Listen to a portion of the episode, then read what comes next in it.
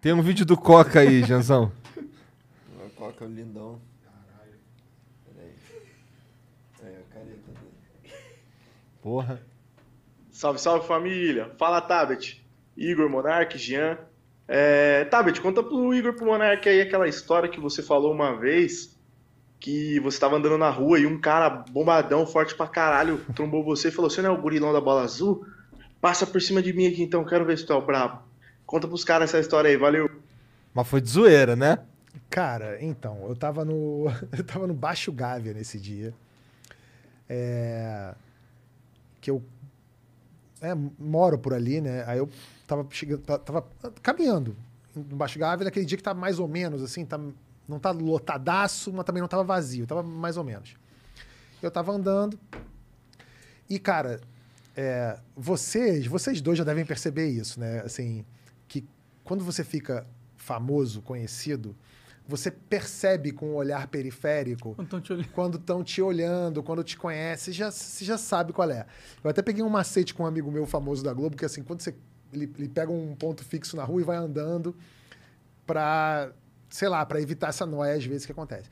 Então eu tava andando no Baixo Gávea e aí já saquei na hora um grupo de caras ali apontando, lá, lá, lá. Eu falei, lá vou eu na minha linha reta, né?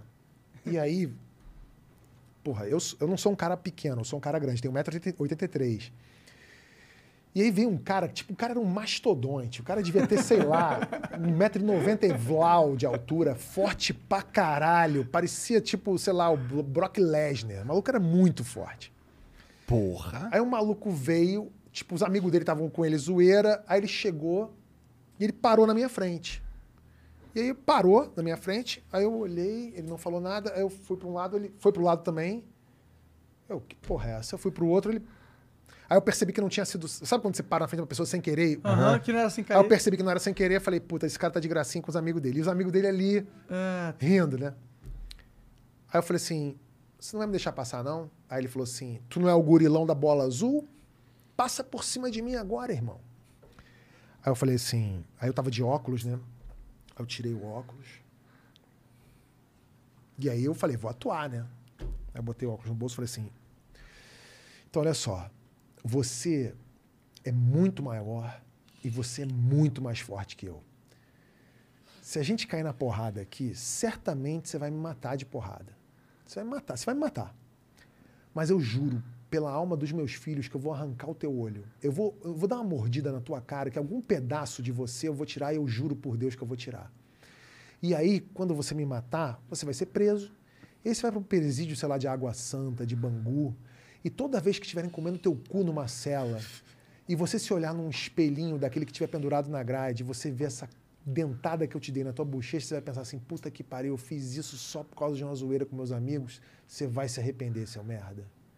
Aí ele foi com uma cara assim, ele deixou passar. Eu só ouvi ele falando assim com os amigos. Maluco, o cara é maluco pra caralho. e eu fui embora. Caralho. Mas eu falei isso pra ele. que loucura. Boa, porra, é. sei, improvisou bem. É, eu falei, foi bom, botei pra fora, até uma raiva que eu devia estar na hora ali, falei aquilo. Eu falei, meu irmão, vou dar uma dentada na tua cara, algum algum pedaço de você eu vou arrancar. E, e, aí, pronto. E aí... Vou levar pra vida essa daí. Porra, meu irmão, melhor coisa. Tem umas coisas que tem que levar pra vida. Tem que. Essa é uma boa história pra Gostei. contar. Porra, é. tem. e o cara saiu da frente, funcionou, melhorou meu caminho.